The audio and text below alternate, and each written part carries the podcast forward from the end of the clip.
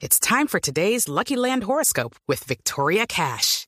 Life's gotten mundane, so shake up the daily routine and be adventurous with a trip to Lucky Land. You know what they say. Your chance to win starts with a spin. So go to LuckyLandSlots.com to play over 100 social casino-style games for free for your chance to redeem some serious prizes. Get lucky today at LuckyLandSlots.com. Available to players in the U.S., excluding Washington and Michigan. No purchase necessary. VGW Group. Void where prohibited by law. 18 plus. Terms and conditions apply. 8 de la mañana, dos minutos. A propósito del chiribiquete, que ha sido declarado Patrimonio de la Humanidad por UNESCO, que se ha ampliado su área protegida a más de 4 millones de hectáreas cuadradas. Estamos en comunicación con don Patricio von Hildebrand. Es un explorador, un biólogo alemán que vivió durante 10 años en el Chiribiquete. Recorrió esas selvas una y otra vez, una de las personas que más conoce el Chiribiquete. Señor von Hildebrand, buenos días. Muy buenos días, ¿cómo está usted? ¿Cómo están todos los oyentes? ¿Cómo está, Patricio? Muy bien, gracias. Aquí oyéndolo a usted presentarme. Y yo de alemán, digamos que yo soy nacido en Bogotá, Cundinamarca. Bueno, el von Hildebrand, el von Hildebrand es alemán. Eh, mi, mi papá era alemán, sí señor. Sí. Eh, Patricio, ¿hace cuánto vivió usted en el Chiribiquete? Yo viví en el Chiribiquete desde el año 92 hasta el año 2002, finales del 2002. ¿Y cómo fue la aventura de vivir en ese momento el Chiribiquete? Pues en ese tiempo nosotros, eh, pues no había nadie por allá. Eh, montamos una estación de investigaciones en un sitio que se llama Puerto Oveja, en la orilla del Mesay, allá en, en el borde del parque. Y eh, estuvimos haciendo un, un poco de investigaciones sobre vegetación, fauna, flora, con varios estudiantes que también participaron, hicieron sus tesis de, de grado, la, fase de campo de sus tesis de grado allá en la estación. Y desde esa estación pues estuvimos explorando más o menos toda esa parte de, del parque. Sí. Patricio, ¿qué tiene que ver esa misión que ustedes hicieron hace años con lo que ha pasado en estas últimas horas, este, esta explosión de Chiribiquete ante el mundo? Pues es una, eh, es eh, completamente una continuidad. O sea, desde esa época empezamos, en un momento dado, pues eh, toda la información, investigación que eh, todo lo que se sabía sobre Chiribiquete, pues provenía de la Fundación Puerto Rastrojo, que tenía esta estación en Puerto Abeja.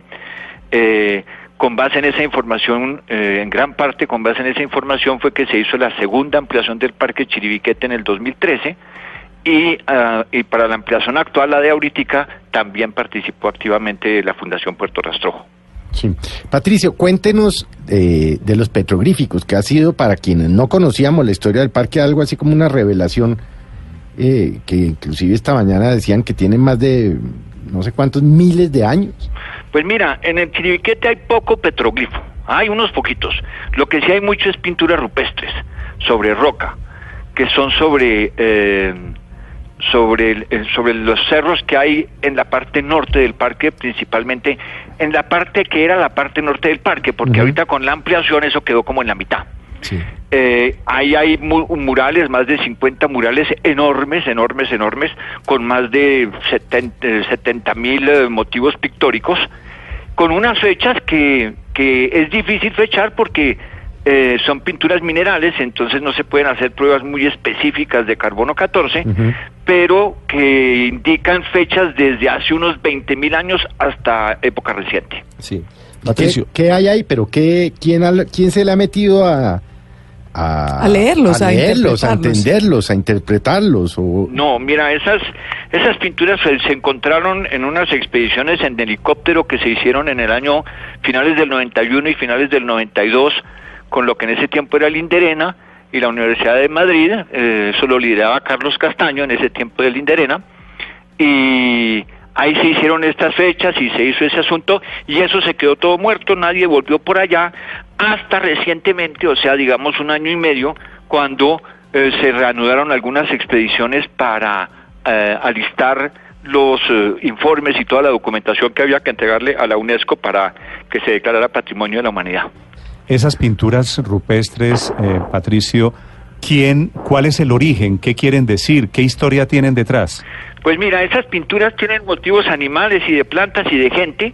Dentro de los motivos de gente hay muchísimas siluetas con una cintura súper estrecha, que es una característica típica de los indígenas carijona. Y sabemos que en el Chiribiquete vivieron los indígenas Carijona durante muchísimos, unos cuantos siglos, de todas maneras, Mm. y se extinguieron a principios del siglo XX, desaparecieron. Eh, hoy en día, según las investigaciones que hemos realizado con Roberto Franco, un compañero que desafortunadamente murió hace unos años, que se cayó el avión cuando iba precisamente para allá, eh, eh, nos indican que en la zona de Chiribiquete viven unos pueblos indígenas en aislamiento voluntario, o sea que saben que nosotros existimos, pero no quieren salir a contactarnos y se han definido unas políticas eh, públicas y unas leyes para que la- nosotros no podamos ir a contactarlos, sino que sean ellos si quieren los que salgan. ¿Alguien los ha visto a esos indígenas? Eh, a esos específicamente no, pero dentro de esos estudios localizamos como seis o siete partes en la Amazonía colombiana donde podrían haber y con Roberto alcanzamos a sobrevolar y tomar unas fotos de malocas de algunos de esos que o, o sea, usted no tiene, usted no tiene duda de que existen esos indígenas. No, yo no tengo ninguna duda. ¿De qué, ¿De qué etnia son? Carijana. ¿Cómo? Eh, seguramente Carijona. Esos de ahí seguramente Carijona. Hay otras etnias, eventualmente Muruy o Huitoto, en la parte más al sur. Pero si son Carijona, entonces quiere decir que no se extinguieron a finales Ah, eh, del siglo XIX, comienzos del XX. Sería Es un gran hallazgo. Es correcto. ¿Cómo podría comprobarse eh, eh, eso que ustedes tienen casi, casi seguro? Es decir, las fotografías aéreas y demás. ¿Hay una estrategia para que no se tenga contacto con ellos para evitar contaminar su cultura? ¿Cómo lograr eh, una plena confirmación o una certeza de que existen? Pues mira, eso precisamente lo que estábamos haciendo porque en efecto eh, no solo contaminar su cultura, sino de enfermedades, etcétera, etcétera, y si ellos saben que existimos y no salen es que no quieren, es que no quieren. El, eh, con el trabajo con Roberto era a punta de encuestas y como le digo, en un eh, hicimos unos sobrevuelos sobre algunos de esos sitios y en efecto detectamos unas malocas. ¿Cuál es la política ahí? Pasamos, tomamos la foto y nunca más volvemos. ¿Por qué teníamos que tener la foto? Porque estábamos defendiendo los derechos de esos pueblos indígenas y de sus territorios y necesitábamos una foto o algo para probar que sí estaban ahí. Sí. Usted, eh, Patricio, cuando dije en la introducción que había vivido durante 10 años en el Chiribiquete, eh, esa, esa fue una eh, vida en qué condiciones, cómo fue su experiencia adentro en el Chiribiquete. No, mire, eso adentro de Chiriquete, eso es una maravilla. Ahí teníamos nuestra casa que nosotros mismos la hicimos y sembramos ahí plátano, yuca y ahí teníamos la comidita. En la canoa tú sales a las 4 de la tarde y en media hora traes pescado para 10 personas. O sea, era un paraíso, muy poca plaga y una, una belleza escénica increíble. Desde la cima de esos cerros se ve todo el horizonte amazónico maravilloso. O sea, realmente eh, la mejor experiencia de mi vida. Y, y si usted estuvo 10 años en el Chiribiquete, ¿por qué el acceso al Chiribiquete hoy está negado? Eh, nosotros estuvimos 10 años en la estación de Puerto Abeja que quedaba a orillas del río Mesay y el Chiriquete empezaba en la otra orilla del río Mesay, porque como usted sabe, en un parque uno no puede ir y construir su estación ni nada. O sea, eso estaba fuera del parque. Lo que pasa es que al ampliarlo en el 2013 ya lo que era la estación de lo que había sido la estación de Puerto Abeja y toda esa zona quedó integrada al parque. Sí. eh, ahora, cuando, cuando veo en las crónicas, eh, Patricio, que usted la primera noche suya en el Chiribiquete fue con Frank Sinatra, ¿eso, eso tenía alguna explicación, algún sentido diferente a sus nostalgias? No, yo pensé que se había muerto. El, eh, esa no fue mi primera noche en Chiriquete, esa fue la primera noche que llegué cuando, en el segundo viaje que fuimos, a, que llegamos al estadio.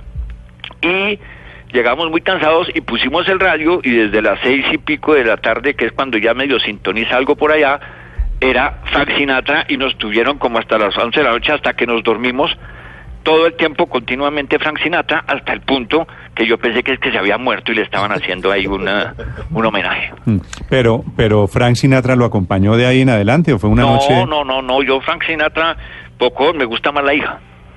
Ah, Nancy. Sí. Ahora, Patricio, cuénteme cómo es, cómo es vivir o cómo es estar cerca en el Chiribiquete impregnado de esa maravilla, de ese paraíso. Pues mira, eso es, eh, pues como le digo, es un paraíso, uno vive ahí eh, muy bien, teníamos mucho oficio. Cuando uno va a la selva, una cosa muy importante para la gente que va a la selva y que se va a quedar un tiempo en la selva es tener un plan, es tener un proyecto, es tener un trabajo. Porque si uno a veces piensa románticamente que va por allá de pronto a buscar las raíces de alguien, eh, uno se puede pegar una eh, enmaniguada y una aburrida, la cosa más terrible. Entonces la clave es uno tiene oficio, tiene un plan, tiene su trabajo, entonces todos los días íbamos a medir árboles o a recoger y pesar la hojarasca que caía o a perseguir la manada de micos que estábamos estudiando, etcétera. Entonces el tiempo pasaba, sábados íbamos, y domingos. íbamos no cuántas cuántas personas. Bueno, estuvimos cuando empezamos con Natalia Hernández y María Cristina Peñuela con dos biólogas y dos indígenas que nos acompañamos, que fue con los que hicimos la casa. Y después, posteriormente, había un poquito más de gente, un poquito, bueno, generalmente un poquito más de gente. Llegamos a tener una capacidad ya para 16 personas tiempo completo. Y, si, y, y podíamos meter cuatro más, pero que no se quedara mucho. ¿Y esto eran 16 personas, 10 años midiendo árboles? No, no 10 años no, porque eso era a veces en los, en los puntos máximos llegamos a 16 si no éramos en promedio unas cuatro eh, de investigadores, unos tres o cuatro e indígenas lo mismo. Patricio, ¿y se, se encontraron con jaguares o no? que es el, el, el Yo me he encontrado mil veces con jaguares, mil veces, no, exa perdón, exagero, 17 veces. me he encontrado 17 veces con jaguares y en todos los casos de a, a, a, a dos metros de distancia. O sea, de frente así de sorpresa me, y se Pero no son peligrosos. No, ese se queda mirándolo a uno y uno se queda mirándolo a ellos. Entonces uno despacito se agacha.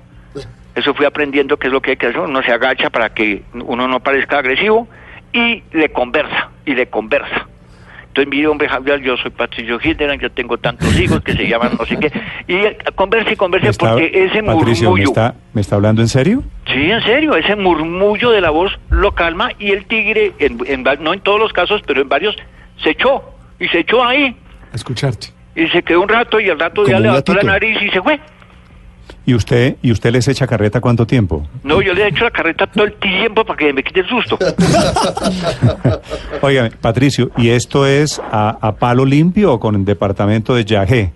No, no, no, a palo limpio allá no teníamos nada de eso. Teníamos sí la, la mambiada, la mambiada de coca eso sí con los indígenas que había ahí, y en la chagra teníamos nuestras maticas de coca y preparábamos los sábados nuestro mambe y teníamos nuestro tarrito de mambre para la semana. Claro, claro, pues si no, si no ¿cómo se sobrevive allá? Sí. Eh, la, la experiencia de 10 años metido en el chiriquete, ¿a usted le cambió la vida en qué, Patricio?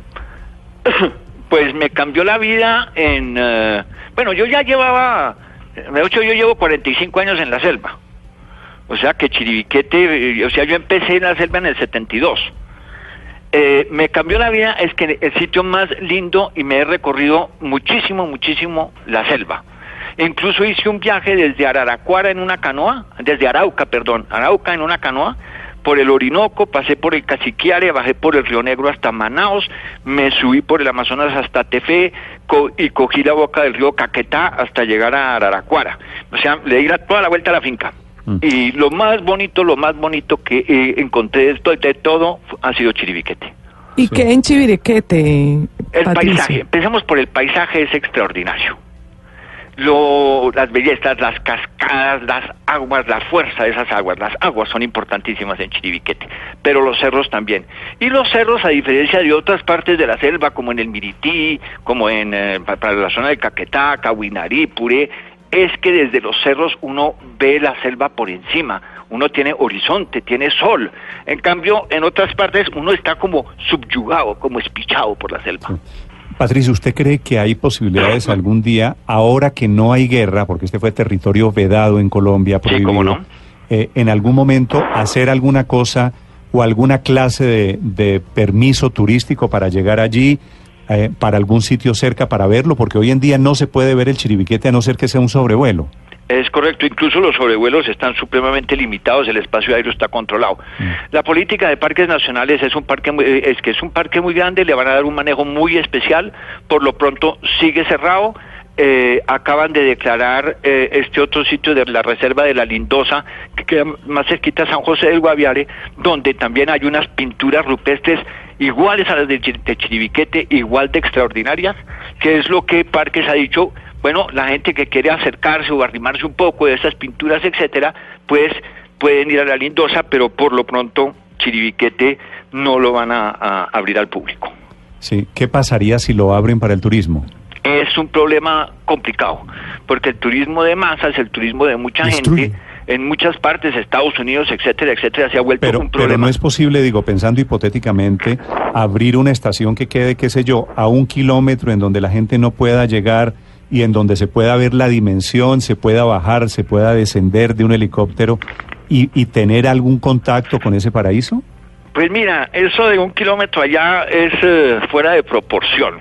Bueno, o a Allá- 10 o a 10 kilómetros, no a sé. 10, a 100, sí, porque esos son selvas y selvas y selvas y selvas y selvas, eso no hay nadie, no hay nada, no hay una pista, no hay nada. Eso es pura selvas y después cerros y cerros y cerros. Sí. Me, me dice aquí un oyente que, que el problema son los indígenas que viven ahí para efectos del turismo, ¿no? El otro asunto es los indígenas en aislamiento voluntario que viven ahí, pero de todas maneras el parque tiene una zonificación y todos estos sitios que le mencionaba antes donde eh, sospechamos y tenemos información de que pueden haber estos pueblos indígenas en, en aislamiento voluntario, todos esos quedaron en la zona intangible. O sea, allá no puede entrar ni un nadie, absolutamente nadie, ni Patricio. investigador ni nadie. Patricio, ¿le cabe algún temor a usted de pronto de que existan ciertos minerales muy valiosos y que la minería ilegal de pronto termine depredando parte de esta de este parque? Pues mira, más que, que, que haya minerales y todo, porque en los 10 años que estuvimos, pues no tuvimos, no encontramos realmente síntomas de eso, de pronto en mucha profundidad, porque hubo unos estudios por ahí en el año 73 de una compañía francesa de buscando uranio, pero que a profundidades tales que ni siquiera era rentable sacarlo, y eso se abandonó. Sin embargo, el problema es que la gente corre en las bolas y la gente dice, hombre, si hay oro aquí en el río Caquetá, si en Araraquara encontramos en el aluvión, de pronto en estos cerros de eh, Chiribiquete puede haber oro. Y ese es el problema, porque entonces empiezan a irse para allá a, a escarbar y a buscar, eventualmente, supongamos, no encuentren nada, pero sí dejan detrás de ellos una gran destrucción. Patricio, le pregunto desde Londres, qué gusto de saludarlo. Oiga, me gustaría escuchar el cuento completo que le echaba al jaguar, que saber un poco más de su vida. ¿Cómo llega alguien a dedicarse a eso y quién lo financia en este mundo, sobre todo en Sudamérica, que hay tan poco, tan, tan poco interés por la preservación? ¿Cómo, ¿Cómo se financia una investigación de este tipo y de esta envergadura? Pues mira, eso no se eso se financia por partecitas y por años y por semestres. O sea, uno empieza con la idea, uno eh, va montando su estación, como le digo, la estación la montamos nosotros mismos o la construimos nosotros mismos. Empezamos con una, una pequeña financiación eh, de, un primer año y luego fuimos con, eh, eso fue con la Embajada de Holanda, con los eh, Países Bajos. Después, más adelante, volvieron a financiarnos otro año. Nos financiaron otro proyecto diferente que era sobre biogeografía por la Elton Jones Foundation y, y la MacArthur Foundation en Estados Unidos. Y más adelante, ya como en el 97, 98, la Comisión Europea, eh, Bosques Tropicales de la Unión Europea, en, en Bruselas, nos financió un proyecto a tres años y precisamente cuando estábamos terminando ese, esa fase, que fue en septiembre del 2002, y te habíamos alistado ya informes finales para ir y presentarlos en Bruselas y de una vez pedir segunda fase para el proyecto, obviamente, fue cuando me atajó la guerrilla y nos pidieron el favor que nos saliéramos porque eso se iba a poner peligroso. Patricio, ¿usted durante todos esos años tenía esposa, familia? Bueno, lo otro que me cambió fue que ahí conseguí. Ahí conseguí esposa, yo no tenía esposa, yo no pensé nunca que me iba a casar realmente. Sí tenía un hijo con una bióloga con quien había vivido un tiempo, que es mi hijo mayor, que es Luciano.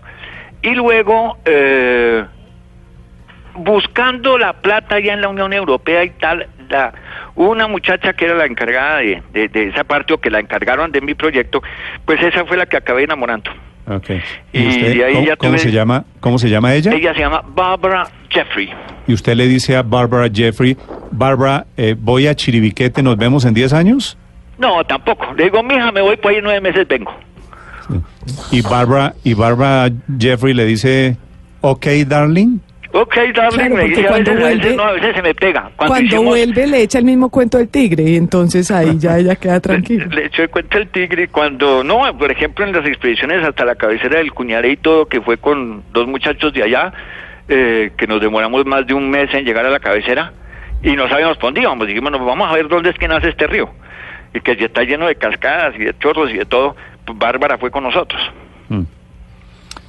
Eh, Patricio, ha sido un gran placer tenerlo esta mañana aquí, que nos cuente su vida, su historia y su chiribiquete. Bueno, pues les deseo un muy feliz día y aquí quedo en la angustia de las próximas seis horas hasta el partido. Sí, señor. Nos queda- no, ya seis horas no, quedan cuatro horas Ay, y media. para el no, no digo seis hasta que se acabe, hasta que se acabe. Bueno, Bueno. eh, ¿usted es hincha de fútbol serio? ¿Sí? Cuando jugaba la selección y usted estaba en Chiribiquete, ¿qué De- pasaba? nosotros teníamos ahí en el chorro de Jacamilla, que es el chorro más extraordinario y lindo, sale una playa de, de arena blanca en el verano y todos los domingos teníamos nuestro partido.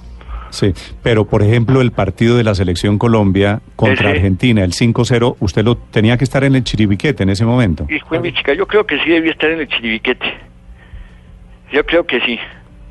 Mm. Sí, sí, en el chiribiquete, sintonizando ahí por la nochecita. En ese tiempo era en MW que cogía uno eh, el Sutatensa. En banda ancha, claro. Sí, sí, sí, en. Radio Sutatensa, ahí tiene uno cogía. Patricio, gran Ocho- historia. 8.50 AM, tal vez. Claro, donde todavía, no, tal vez ya era Caracol en ese momento. No, ya era Caracol, sí. Sí, la verdad ya había pasado a Caracol. ¿Ocho año? Hace rato. No, Sí. pues, No, ochi- no, 92. 93. Ah, no, eso fue 93. Caracol desde el año 88. Sí, sí, sí, ya era Caracol. Claro, claro. Patricio, es un gusto saludarlo, Bueno, gracias. ok, gracias que esté por- muy bien. Feliz día. Gracias, señor. Chao. Chao.